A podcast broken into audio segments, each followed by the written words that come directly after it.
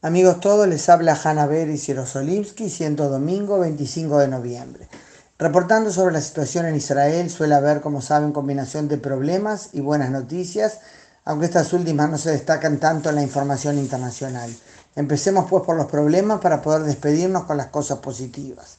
Mañana se vota en la Knesset del Parlamento de Israel el proyecto de ley conocido como Lealtad en la Cultura, que ha sido promovido por la ministra de Cultura y Deportes, Miri Regev, sin duda uno de los proyectos más polémicos de los últimos tiempos.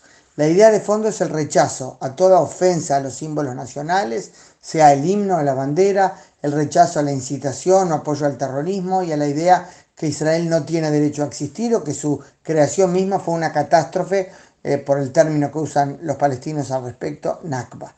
El proyecto de ley proclama el derecho a prohibir la aprobación de presupuestos a obras de teatro, películas o cualquier emprendimiento cultural que tenga esa línea.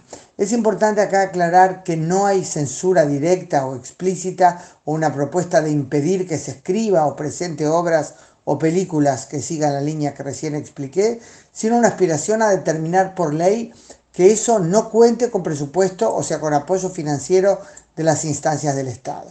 Eh, yo creo que a primera vista puede sonar muy lógico. El problema es que una ley de este tipo crea un ambiente que puede incidir en la sensación de libertad creativa de los artistas por una percepción que los presionan desde arriba.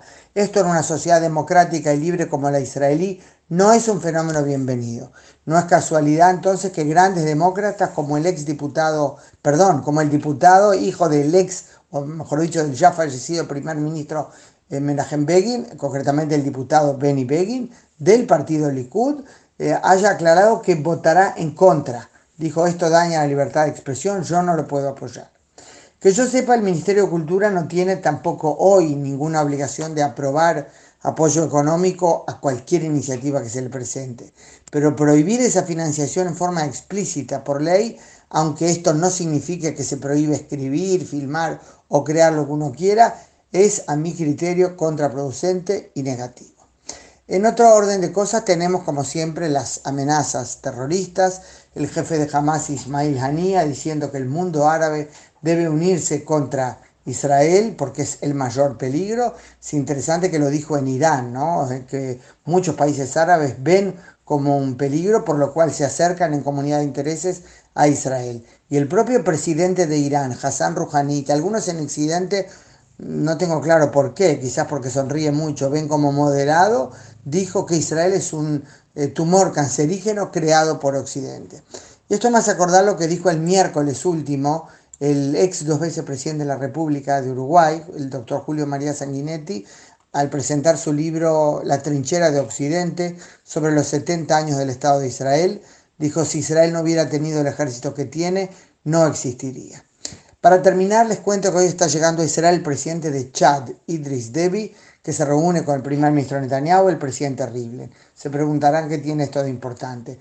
Un detalle, Chad es un país africano, musulmán, que rompió relaciones con Israel en el año 72 y que ahora su presidente, em, de hecho, lo pone sobre la mesa con una primera visita oficial eh, a pesar de que no hay relaciones diplomáticas, quizás durante la visita se anuncie la reanudación de esas relaciones. Es interesante que es otra pieza en un mosaico creciente, cada vez mayor realmente, de países que se van acercando a Israel. El primer ministro lo presenta como una gran ofensiva diplomática y en política exterior. Y de fondo hay sin duda un gran interés en la tecnología de avanzada que Israel da y la ayuda humanitaria a diferentes partes del mundo que interesan a diferentes países, también aquellos que hoy no tienen relaciones diplomáticas. Eso sin duda es una buena noticia de apertura. Ojalá eh, esté en lo cierto el primer ministro cuando dice que hay otros países en la lista. Es todo por hoy. Un abrazo.